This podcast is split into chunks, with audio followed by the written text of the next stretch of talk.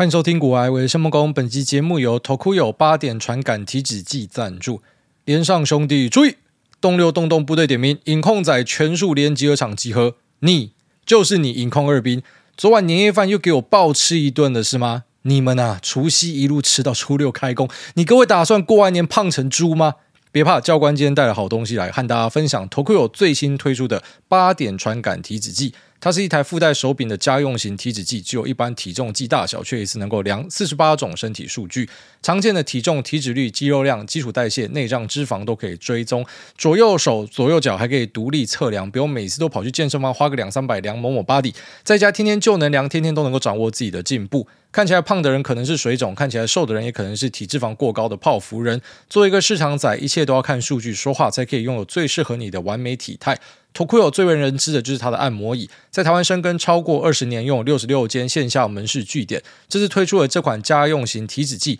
它就是能够督促你的私人教练，每天起床空腹状态，家里体脂计一站上去，累积几个礼拜的变化趋势，长期观察就会找到进步的方向，不会再因为单日的暴涨暴跌感到焦虑。Measure and Hold 就是在健康路上的必胜方程式。目前 Tokyo 八点传感体脂计，台湾唯一官方管道就是啧啧平台。这么强大的体脂计，只要不到五千元。目前预购期间已经销售破三千五百台。啧啧预购抢先到货，结账再输入 G O O A Y E，还能够再享主委加码金免运再折一百块，只限量最后五百台。有需要的朋友们可以在资讯栏这边找到相关的连结。少吸之后不建议解散，少吸。那终于看完 Taylor Swift 的演唱会了，这个礼拜过得还蛮充实的。先是看了演唱会，然后昨天又带我儿子跑去迪士尼一趟，然后这一次呢，他比较看得懂了。然后那个迪士尼，我后来才知道，他在网络上有一个可以去预测当日入场人数的网站。那好像是有跟官方的订票网站做串联，所以有些人讲说这个是还蛮有参考价值的。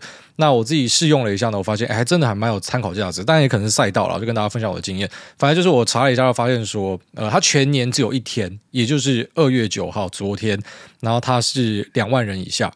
就是除此之外呢，其他都是呃，可能黄色、橘色、别的颜色、红色或者是咖啡色那种人超多的。那只有一天是呃，就是白色的，也就是两万人以下。我也不知道为什么会就刚好在那一天。那我就是看到这个网站的预测之后，我就刻意订了那一天。然后我大概呃十点才到园区，完全没有任何的排队，就直接进去，很傻眼。然后就是呃，我上次来的时候是在外面先排很久，大概排了一个小时，快一个小时半才进去。然后这一次完全没有排到队就进去。那虽然这次进去还是完全没有玩任何的设施哈，我就是进去去当呃气氛仔的，我就去看一下游行，看一下各式各样的设施，然后帮儿子拍拍照，这样就很开心了。就我自己对于设施没有什么太大的兴趣，然后在里面稍微吃一下东西。可是我觉得比较遗憾的一点呢，是发现呃我的那个老阵头又犯了，就是我上一次跟大家分享迪士尼的时候讲说，你一定要去嘛，这个是一个毕生难忘的经验，全世界最快乐的地方，blah blah blah。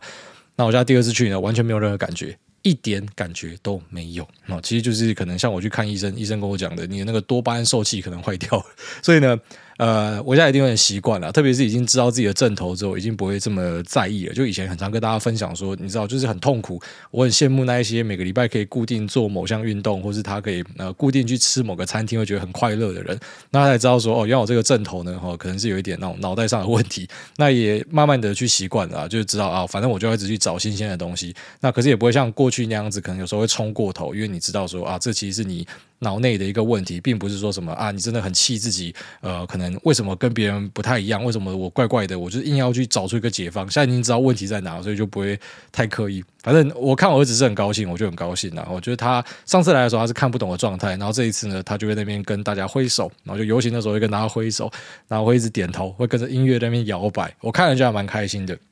那但是我自己对所有东西都提不起劲，虽然明明就是呃抱着很期待的心情，可是进去就觉得嗯。反正就这样嘛，就也没有什么太多的想法。然后我稍微帮大家看了一下迪士尼的氪金攻略，然后反正就是它是跟那个环球影城有点不太一样。环球影城你可以直接买一个 VIP 票进去之后，就全部都给人照顾好。那迪士尼的呢是呃，你进场之后，然后你可以透过它的 App，然后就是看哪个设施你要玩，或者哪个餐厅，然后哪一个。呃，游行你想要去有 VIP 的位置，你就额外付钱，它是类似那种 Pay Per View 啦，就是付钱去解锁你要的东西。那我这一次有解锁游行，就是想说，诶，让儿子在更好的地方看。但是我觉得其实没差，所以那个钱其实不用花。嗯，大概一个人是两千五百日元，其实很便宜啊，只是就是说好像没有什么特别的差别哦。反正你站在哪个地方都可以看到这样的一个游行。那设施我就完全没有去解锁，因为我也不想要玩设施，所以这边稍微跟大家分享一下。是说你知道迪士尼有一个这个什么三三俱乐部，我不知道大家知不知道？那这个三三俱乐部呢，就是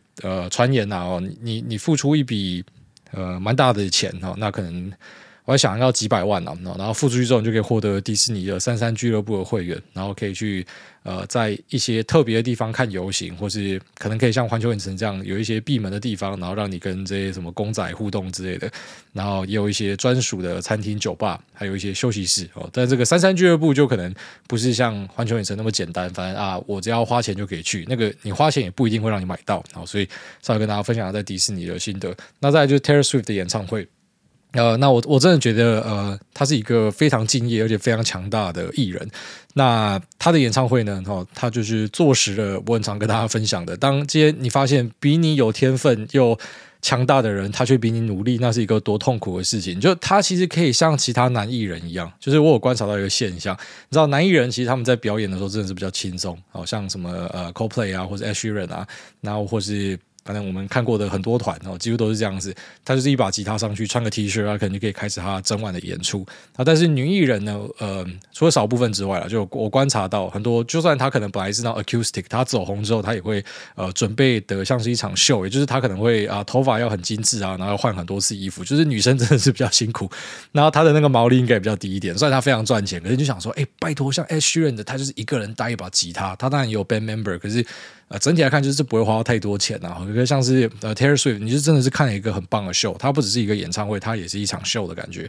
然后它呃有有很棒的舞台设计，然后它的呃戏服也都蛮屌的，然后带一堆 dancer，然后也有呃很很多团员，所以真的是一个充满诚意的秀。那我觉得比较可惜的地方是，呃，我后来出来 Google 才知道，就是日本他们看演唱会的习惯是，他们把椅子称为是呃就是。那叫什么储储藏室？哎，不是储藏室，就是说，呃，置物台，然后就是椅子是拿来放东西的。也就是说，开始之后呢，大家都把东西放在椅子上，然后全部都站起来。啊，这就是我妈我最想要极力避免的事情。然后这边先感谢有一个听众 Sesame 有在 X 上面的，然后他呃帮我搞到了这个票，真的非常感谢他。那这个票呢，刚好也是我想要的，因为我知道他最前面那个 SS 区就是在平面的，我就知道那是类似摇滚区嘛，就大家一定都要站着。那我上次跟大家分享说，就是我现在看演唱会都喜欢坐着，所以我就故意挑就是。第二个 tier 的 S 的，然后想说，哎，应该是可以坐着，然后发现干误会一场，就是全部人都他妈的站着，从头站到尾，然后到后面我就放弃，我还是坐下，就是被你们挡到就算了，然后我就坐在椅子上看完这场演唱会。那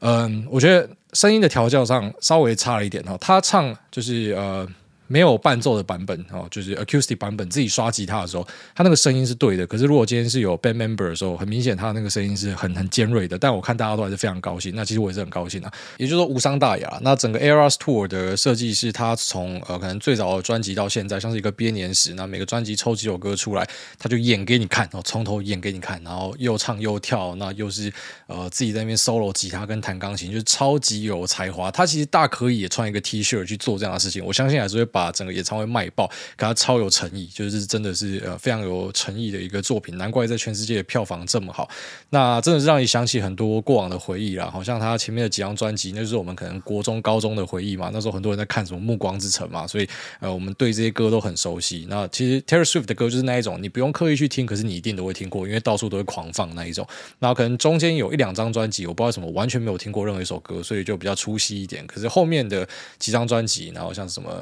什么 Shake It Off，Shake It Off，那个那个我就知道是什么了嘛。然后呃，可能一路到最后一首呃 Karma，就是你都知道，呃，这个是反正、呃、很经典的 Taylor Swift 的歌。那我觉得很屌的一点就是他那种鬼之肺活量，然后他的 Set List 上面有四十五首歌。他一个晚上唱他妈四十五首歌，然后他在日本这边就连续四场，然后他在全球的演唱会，就是很多地方还都这样子，妈的，反正就是马拉松式的，然后每次都唱这么多首歌，想说，干你是鬼是不是？就真的是非常强，所以就像我讲的，我就觉得这个人他一定会对其他艺人造成很大的压力，因为他这么有天分，这么强，他完全可以直接就是带一把吉他跟钢琴上去 solo 就好，结果他办一个超屌的秀，然后还这么有诚意，时间又拉这么长。真的是非常值得尊敬的一个人啊，我觉得呃超屌的。那整个东京巨蛋的进场跟出场也让我印象很深刻。呃，进去呢，我们就是坐计程车过去，然后下车走一走，就走到自己的门前面就进去。然后进去之后，他算是把那个整个巨蛋切得很细，就是他走道有很多条，所以大家进去跟出来的速度都超快。那出来之后呢，就是过个马路，然后叫计程车，哎，又直接就离开了。所以就是完全没有感受到奇怪，这个大爆满，然后呃进场跟散场就怎么可以顺成这样？然后不像是可能我们去参加一般的演唱会，就是多少会塞，而且这个塞是我们会理解，就是本来就会塞啊。可是妈的，不知道东京是什么样的魔术哦，它可以让大家然后进场出场都很快。我想可能是因为这个城市本身就是妈两千万人的大城市嘛，超级 mega city，所以他们可能对于这种活动已经非常习惯，他们也知道怎么样处理。我觉得这个是还蛮令人佩服的啦。然后这个日本人是真的蛮厉害的。那过几天也吃了蛮多日本的美食啊。那这一次又带家人去体验一下鸡掰干你娘的店哦。这个新的听众想说，你怎么哇突然骂脏话？没有，就是老板他一直讲鸡掰干你娘，就那个小野二郎的儿子啊。然后呃，这个小野龙士啊，他在六本木的分店，也就是寿司之神的儿子的店啊。那我就问我爸妈说，哎，你不要吃寿司之神，但是呢，你可能这个吃饭比较紧张一点哦。那另外一个儿子的店是我朋友推荐我的，我自己上次去也觉得很好，就气氛比较好，好可以拍照，然后老板也比较幽默，他会讲英文，就是不会像可能爸爸店这么肃杀，然后吃起来的品质听说是差不多的。然后爸妈想说他们想要轻松一点，但即便是轻松一点的，我还是跟他们做了很多行前训练的，因为我爸妈就是你知道那苗栗来的吧，所以他们可能多东西就不拘小节，讲是讲不拘小节啊，可是其实就是会吓到人那一种。突然间妈给你打一个嗝，然后吃东西吃很大声，我就跟他说干吃东西不要给我吃出声音，然后什么样的，不然你他妈待会被赶出去，你自己被赶出去就算了哦，你不要害我一起被赶出去。所以就跟他们一起这边行前教育，然后到现场就发现我爸妈就是很小心很拘谨哦，但是呃看起来小野龙士的心情超好的，然后我认出说哎、你之前有来过，你也常来日本哦，你这是来几天？你在干嘛？然后我就跟他聊天，然后可能他知道这两个是我我的家人啊，所以他就没有干一堆脏话，比较可惜啊。但是有有分享说他之后又要再来台湾，他去年才刚来台湾，然后怎么今年又要来台湾，要找他的土地在新竹什么的，然后所以还还是体验一个非常好的寿司之旅啊。然后就让家人稍微看了一下，就日本真的是一个很不错的地方，就东西好吃，然后气氛好，人也好，但是不知道怎么就默默的给你一种压力啊。我觉得就是因为大家都非常的注意自己的一些行为，所以害我们就是也要非常的小心。就是呃，怎么讲？就算是很很舒适、很好玩，可同时也觉得有一点拘谨，特别是带呃家里的长辈出来，有一点那种害怕的感觉。但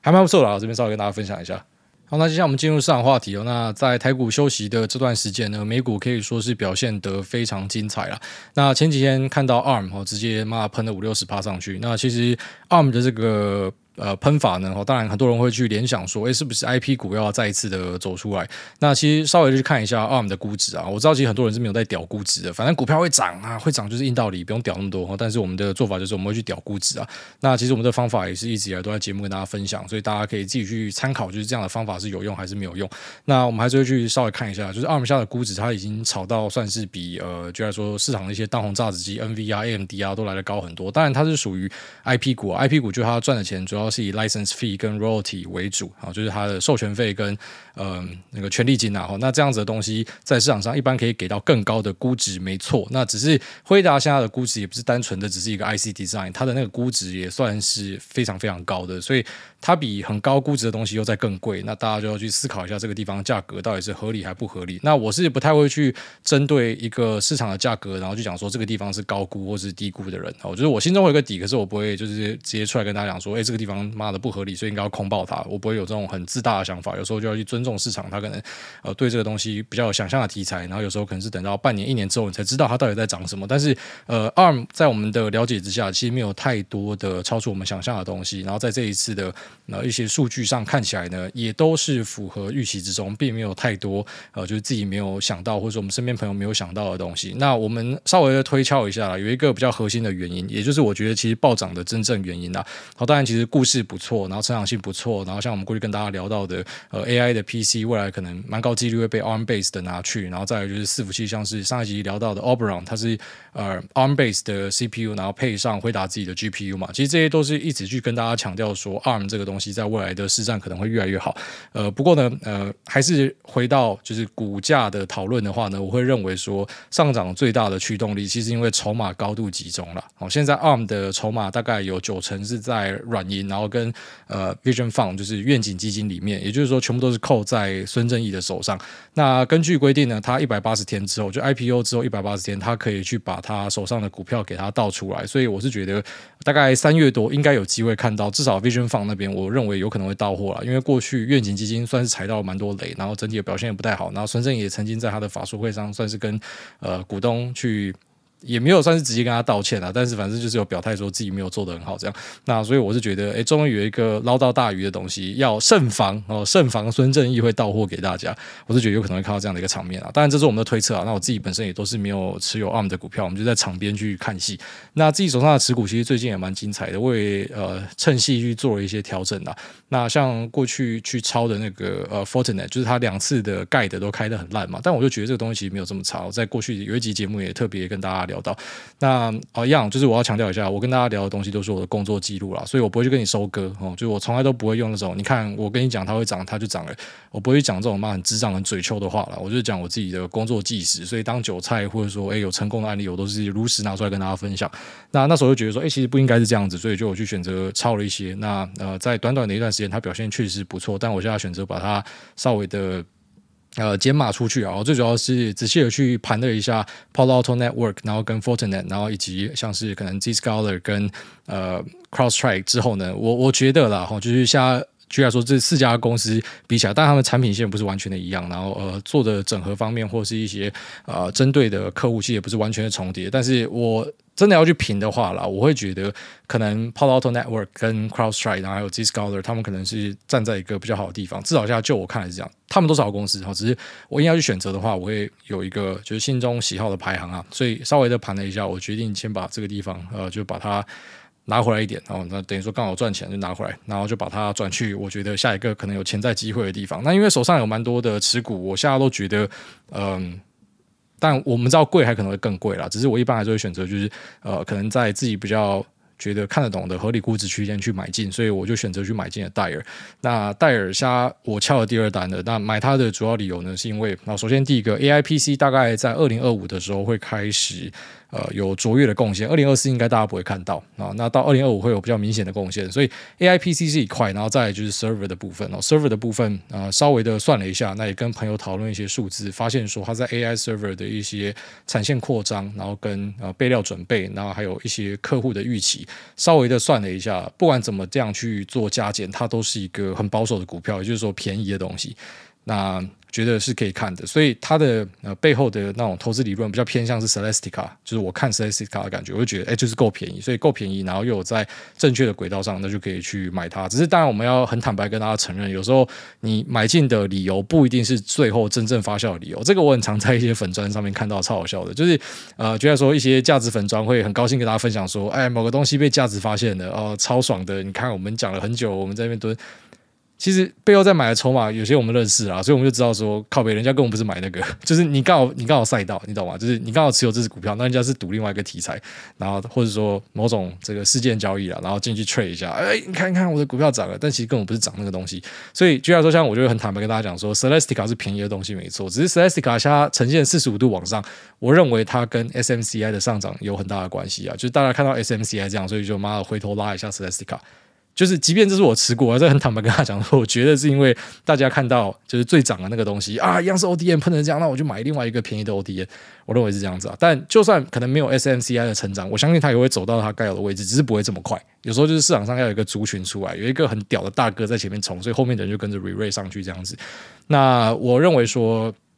呃，Dell 在后面应该是还蛮有机会的，就是等到大家发现说它在 AI server 这边还蛮稳健的，然后整家公司基本上也是一个哦，就是产品线是很广，然后很稳的公司，估值上也不不会说什么很贵哈，就是跟其他东西比起来，它就是一个便宜货，可能大家也会去注意这样子的东西啊，所以就选择说把一些呃，就是开始发现说，其实在竞争优势上并不是到非常卓越明显的东西，稍微降一点，然后加去。呃，自己新看好的东西。那再来呢，在呃 Cloudflare 这边，然后开完财报之后，也是直接妈射到宇宙去嘛。那其实 Cloudflare 的故事，呃，完全没有任何的改变哦。就是我自己压住它的主因，是因为我认为边缘运算的需求哦，目前可能是被低估了。就是大家都会提到，可是没有人认真去算它。然后在他的呃电话会议里面，老板算是直接跟大家表明了，就是他在之后会很大力的把 GPU 放到各个端点去。他在全球大概有三百一十个城市有。有他们的机房伺服器。那目前呢，他们已经铺到了一百二十个，本来预计二零二三年的年底是要铺到一百个，也就是说它超出了预期二十趴，然后之后可能会铺得更快。好，所以。就代表说，第一个他有拿到货的实力啊，然后第二个是他有注意到这样的一个商机哦，那这样的一个商机其实就会解决很多科技巨头以及消费者的痛点，也就是在接下来的 AI 时代，因为你算出来的东西太多啊，量大。那除了在传输之外，也有很多的储存需求。那这样的东西呢，在我们过去的节目，呃，跟大家聊到了几个看点。其实有时候就是你要从一些日常中的东西去找到，呃，就是潜在发财的机会啦。那像从最早我们去讨论微软要怎么样可以损平嘛，然后再来是呃，到跟大家聊到像是一些。Podcast 的平台啊，就是他们怎么样去找到可能比较便宜的储存方式，然后再到去 Google 看了一下他们的 Pixel，然后表示账单可能很大张，然后到更近期的 S 二十四，我们发现说，呃，他只敢开放一年给大家去用它的 AI，因为后面可能会发现这个东西是超级烧钱的，所以呢，呃，有机会这个手机的整个利润都被吃掉，所以他他只给你一年，一年可能就够把它吃掉，所以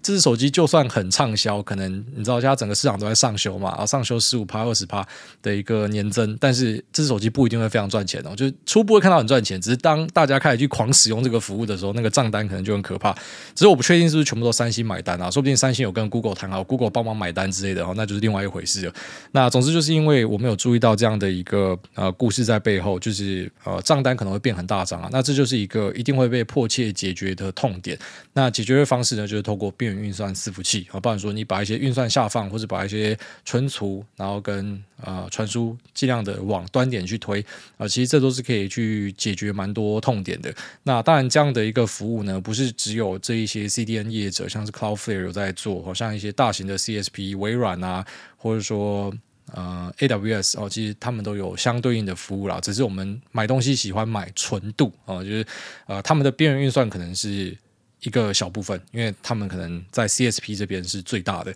那在 Cloudflare 这边呢，诶，它这个占比可能就会高非常的多，所以其实堵住它的理由是这样，然后现在就看起来，啊、当然我们也不太确定是不是真的在反映这个东西哦。有时候这样很老实跟大家讲，其实大家在市场里面都是看自己想要看的东西，股价上涨就是说是因为我看的理由是对的，但其实真的去把这个股价推上去的资金在想什么，没有人知道了。啊。但我们还是会尽可能的去就是想透，然后看是不是有哪里有漏看的。那如果呃，东西都有仔细的检查的话，那八九不离十。当可能大家都最有共识，或是报道会拿出来写的东西，就是我们可能注意到，呃，那个真正让它启动的一个题材了。所以我自己相信，可能是因为它切到 GPU 的运算这一块，然后让市场去注意它，重新的把它的估值去做一个修正。哦，不然其实它的整个财报跟 guidance，我觉得那个数字上修也并没有到非常的显著。所以大家可能会注意到，我这几集在跟大家聊很多财报的时候，我都一直跟大家讲说，其实我觉得数字还好，因为这是实话。就很多数字真的都还好，对，是不错，只是就是没有那一种，干妈也太屌了吧这样的一个数字，然后可以去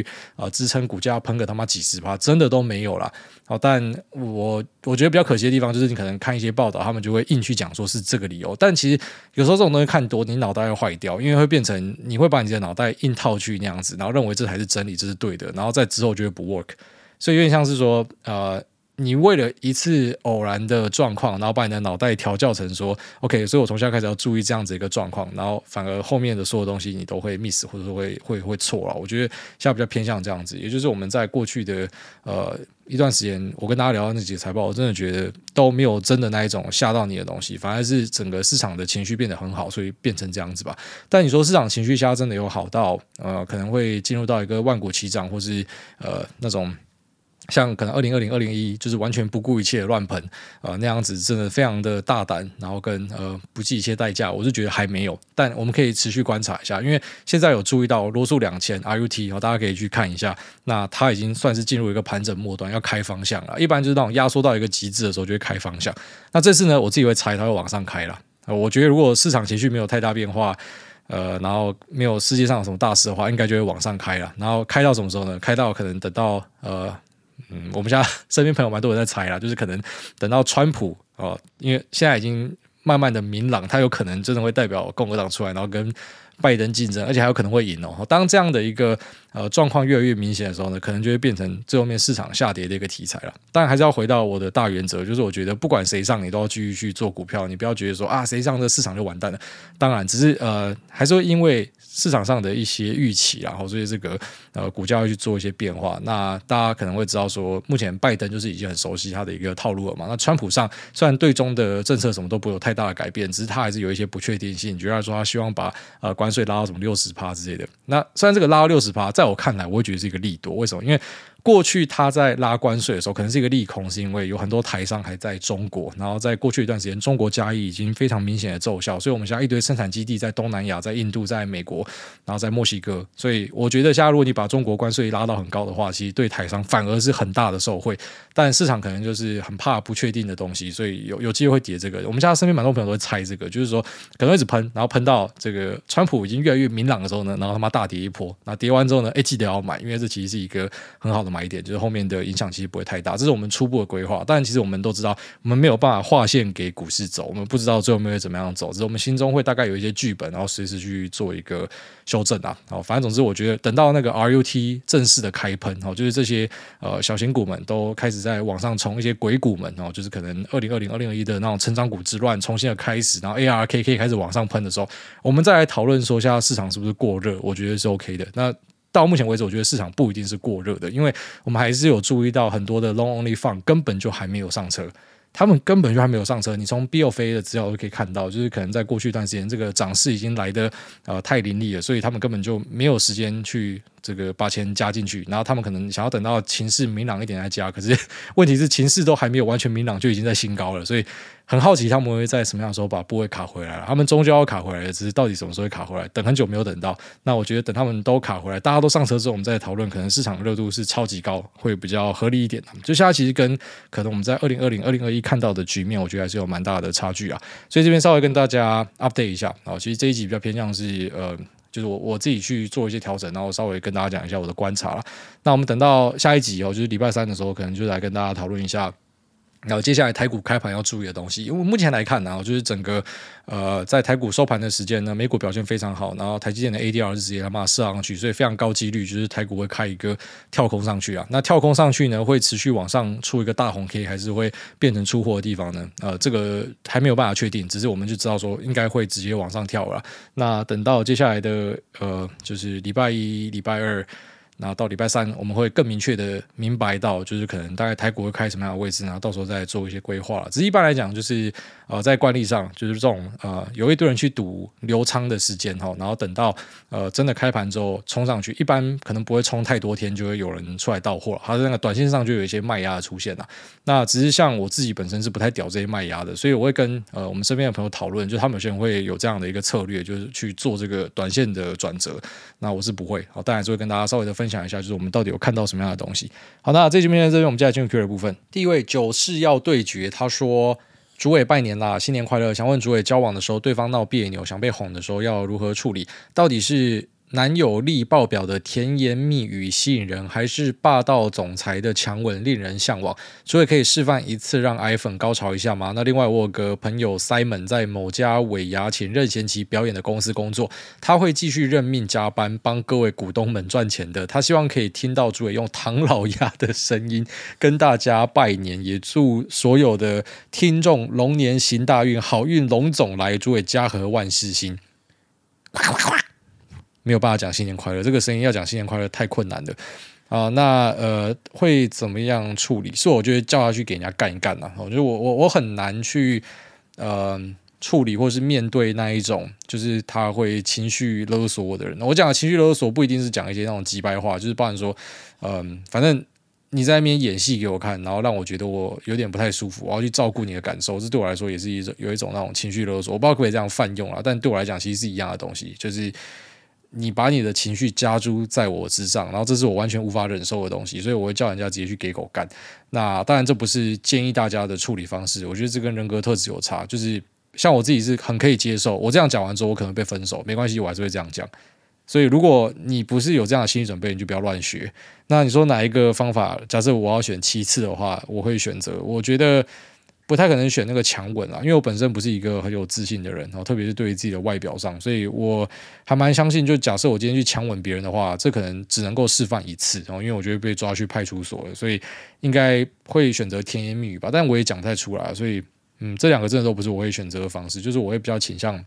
呃，当今天看到一个人在那边闹的时候，我就跟他说：“你不要闹，我没空屌你，你不要给我在那边演戏哦。每个人都有自己的事情要处理，真的是没有空理你。然后你有什么问题，你直接跟我沟通，你不要给我在那边用哭的，或是呃闹脾气或什么的。这是我一贯的处理方式啊。所以我其实不是一个浪漫的人，还是要强调一下哦。就是可能很多人有误解啊，你老婆看起来蛮漂亮的，你一定是很很会交女朋友还是什么的？错，完全不会啊，我连表白都做不到。所以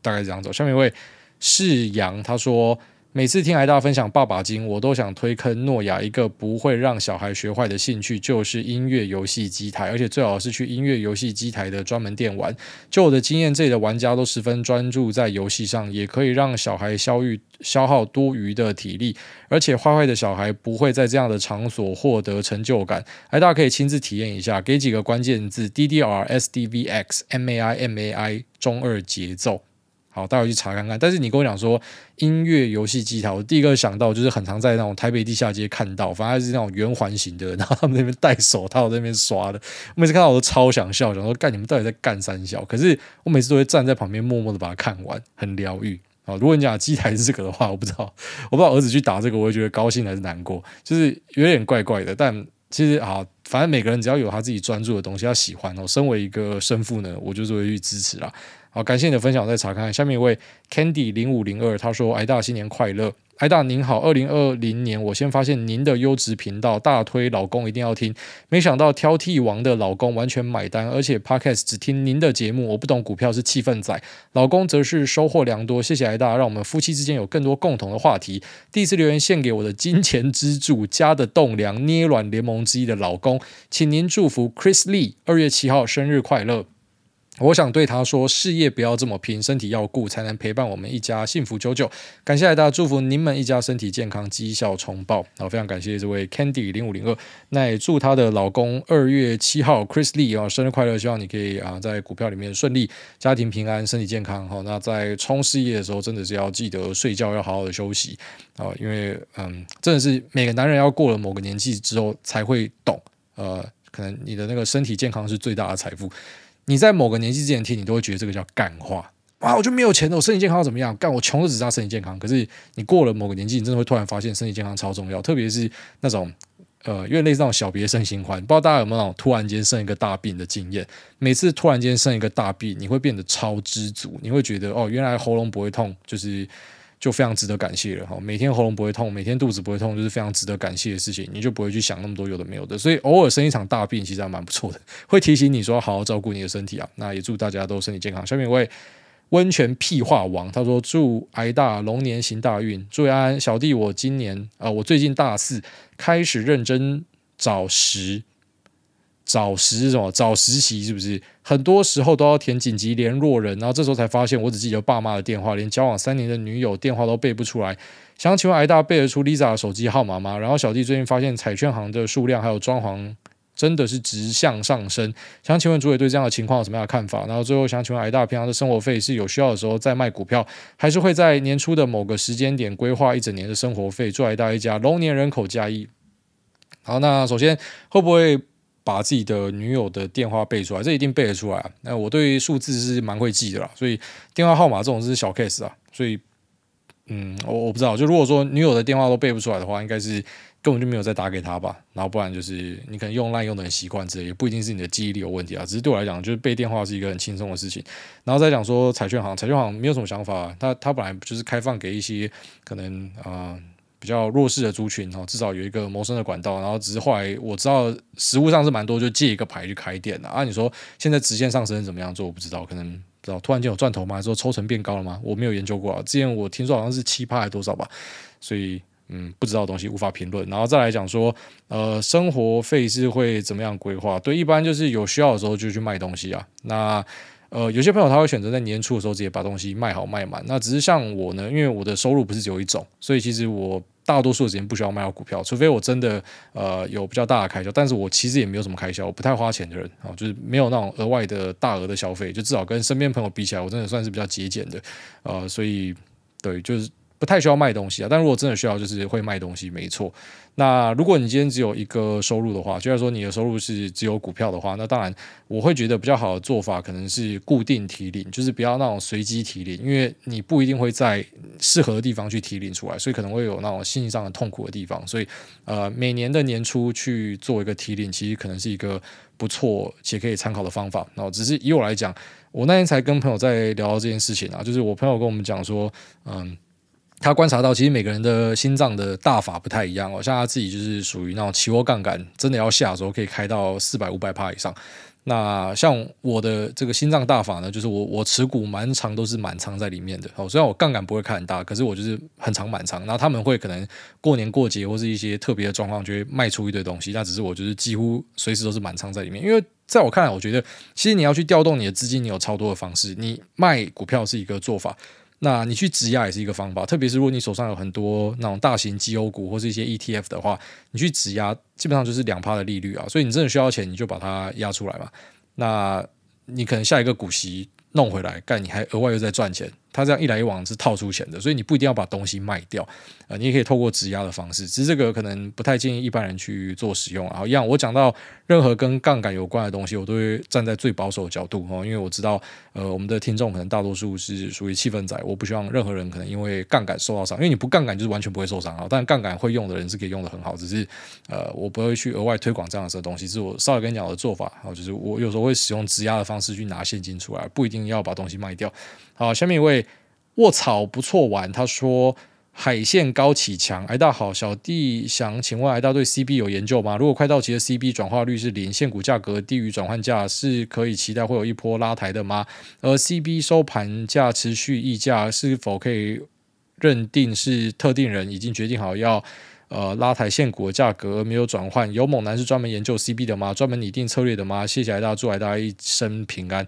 这个东西其实可以套用在股票的所有东西，就是基本上你不会看到某个指标哦，就来说，像我现在看到借券卖出的余额变得很高，所以就代表说外资看很空，然后就是一定要把它空下去，不一定，因为可能会嘎空。那或是呢，我现在看到呃融券突然间大暴增，所以呢呃就是后面一定会往下崩，因为这是有先知，不一定，因为可能强制回补他们直接被嘎到喷尿，所以所有的指标，不管什么呃融资啊，很多人讲说什么融资就是他妈臭散户嘛，很多时候股票起涨点其实有一堆融资上去。你在市场里面没有办法找到某一个观察，然后觉得说，哎，溢价出现，然后它就一定会怎么样？没有这样子的东西。那我我可以很笃定的跟你讲这样啊，只是一些细节的操作，因为我已经有一段时间没来做这个东西，所以我没有办法呃跟你分享了。下面一位九九九菜盒子他说，第一次留言，梦公安女友不知道从何时也开始默默成为您的忠实听众，希望您能祝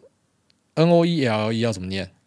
？Noel。Noel，二月八号生日快乐！我已经可以想象他听到那惊喜的表情了。感谢您的帮忙，祝您与家人新年快乐，龙探吉。然后也祝这个九九韭菜盒子和他的女友 Noel 二月八号，呃，这个生日快乐，然后一切平安。好，下面一位 Sherry Shen，他说：“欢迎回到三打里。”听到癌大分享哲荣皇后申善慧超会演，没看哲荣皇后，但听到癌大分享正在追。欢迎回到三打里的我超有感，申善慧超会演的啦，推荐癌大回娘家有空看这一部。第一次留言，希望可以成功，谢谢癌大分享秋口和诺亚超可爱，Lisa 超正，呃，优质好节目五星推推推上天，新年快乐。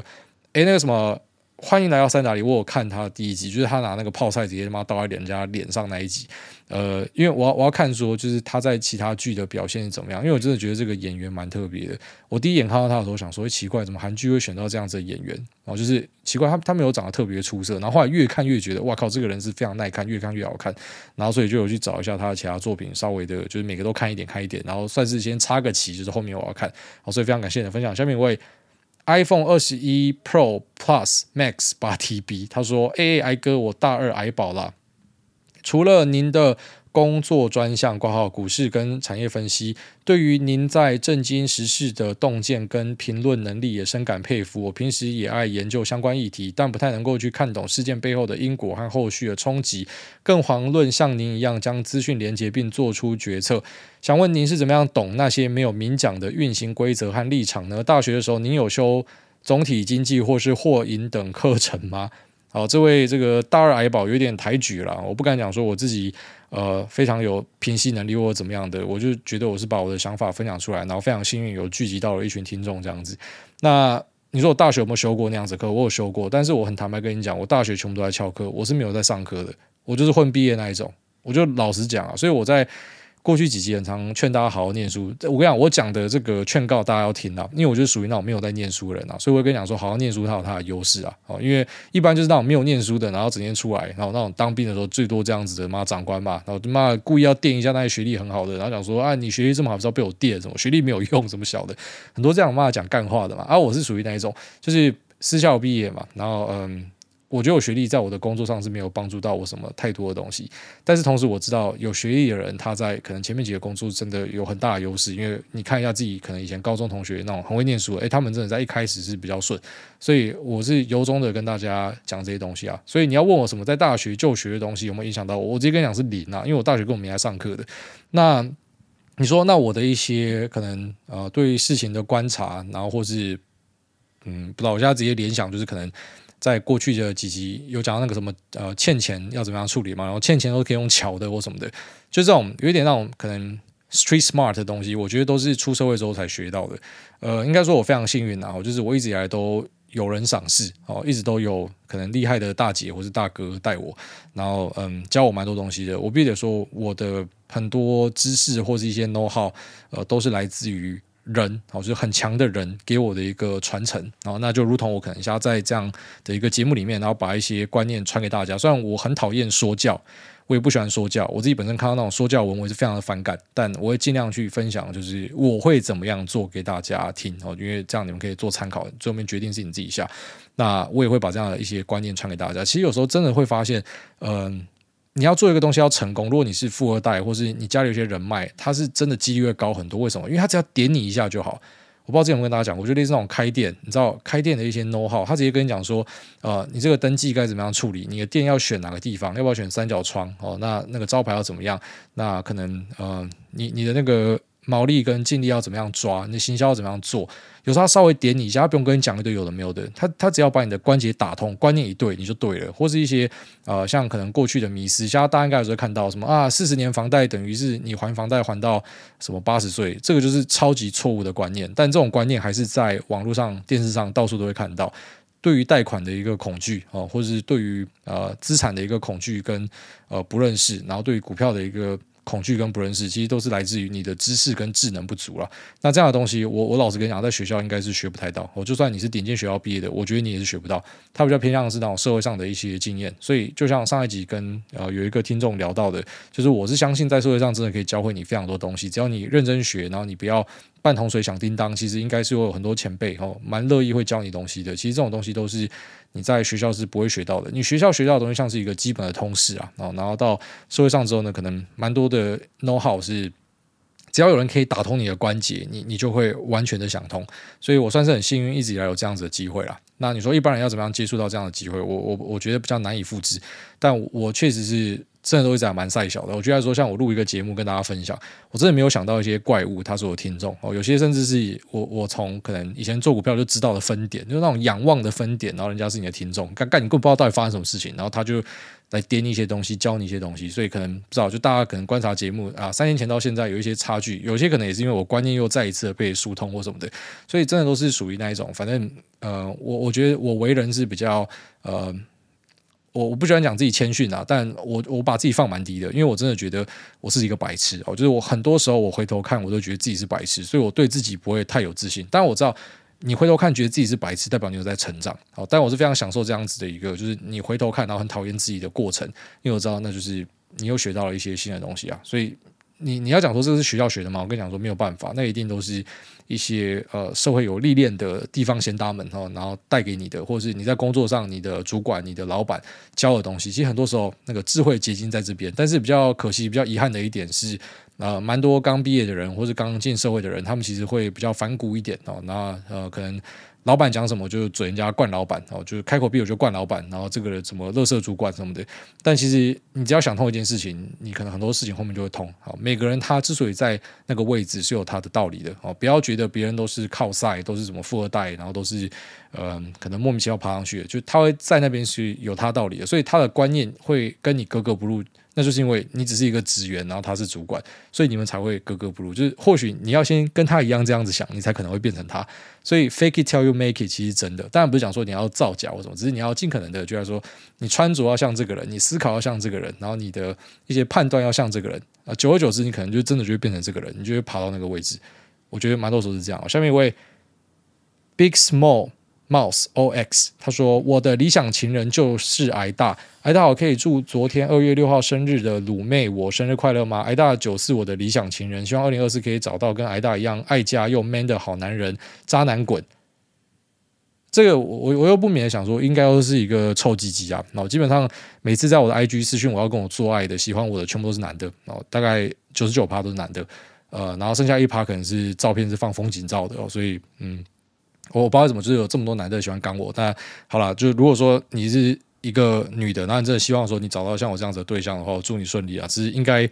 不会希望啊，什么爱家又 man，其实根本不是这样子的。是嗯，可能我我我呈现出来，让一些听众感觉到是这样子。那确实，就我老婆很常讲说，我对我儿子超级好，然后我真的是非常照顾家。可是他对我的怨言也非常多，因为我的个性真的是很急歪哦，然后我可能。不太喜欢听人家讲话，就是除了除了就是这种工作上，工作上我我很喜欢聆听，只是就是家庭一些东西，我真的会觉得，我我认为人的那个时间是有限的，而且世界是蛮公平的，就是你没有办法把专精点到每个地方，像我就是把专精点到一些特定的地方啊，所以在家里我我很常呃拒绝聆听，然后拒绝呃去可能听别人的建议，哦，反正就是你要么让我做，要么你做，你不要跟我讲要怎么做，因为我没空去。呃，体会或是了解你为什么我要这样子做，所以嗯，对，就是我我觉得我不是一个很好的榜样了。然后所以我在节目里面也不会去所谓的塑造一些人设，然后讲说，嗯、呃，我是怎么样啊，大家应该要像我这样。我很常常跟讲说，妈，我就是一个废物烂人啊，所以这样不要下这种很奇怪的愿望。下面一位。F I D E L I O 七一三，他说：“格雷的五十道阴影，艾大你好，第一次留言测试。最近逛卖场看到那些在卖转运石、风水石，想问您对于那些卖石头的有什么样的看法？是因为那些商品很贵，所以凝聚了一群有钱人开话题的兴趣，还是石头真的有能量，可以让大家变得更有气场？”呃，其实我觉得那个就是 placebo effect，就是呃安慰剂的效应啊。那安慰剂的效应，其实在呃，实物上它是真的有效的，也就是说，当你今天去吃一个明明就是无效的药，它可能只是一个维他命 C，但是呃，你被洗脑到你相信它真的有效，很多时候呢，最后面它真的有效，诶，那这个是科学难以解释的东西，所以很多时候我认为那一些所谓的信物啊、信仰啊，它就是这样的一个安慰剂的效应哦，就是它本身是无效的。就假设我们可以开上帝视角，我们会注意到，根本可能你去拜那个庙宇背后根本没有神。或者说，呃，这个石头根本背后没有什么磁力或是什么神奇的力量，它完全就是你想象出来的。但是因为你相信它，所以这个东西就变得有效了。很多时候会有这种非常难以解释的东西。那至于你说，呃，是不是有一些有钱人话题跟兴趣？这个我我我要坦白跟你讲，很多时候那种很贵的东西啊，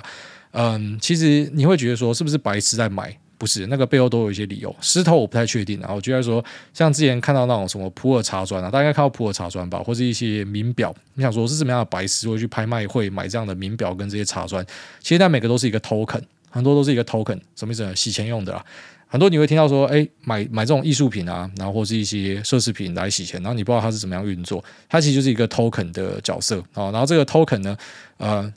卖出方他还会配合演出，就是我我每年是限量的，然后这东西是不会再版的，然后每年还会把它的基础的售价往上调，所以它本身变成一个价值储存的工具。当今天不知道怎么样去处理一些嗯多余的现金的时候呢，哈，那他就把现金换成这样的一个 token，然后这个 token 呢还可以带到国外去，到另外一个地方找专门的人，然后把它变现出来啊。这个实物上运作很多时候是这样啊，所以当你看不懂的一些事情，有时候你呃如果你你知道它背后的理由是什么时候，你会发现哦，原来道理这么简单哦。其实炒作的人，他不一定是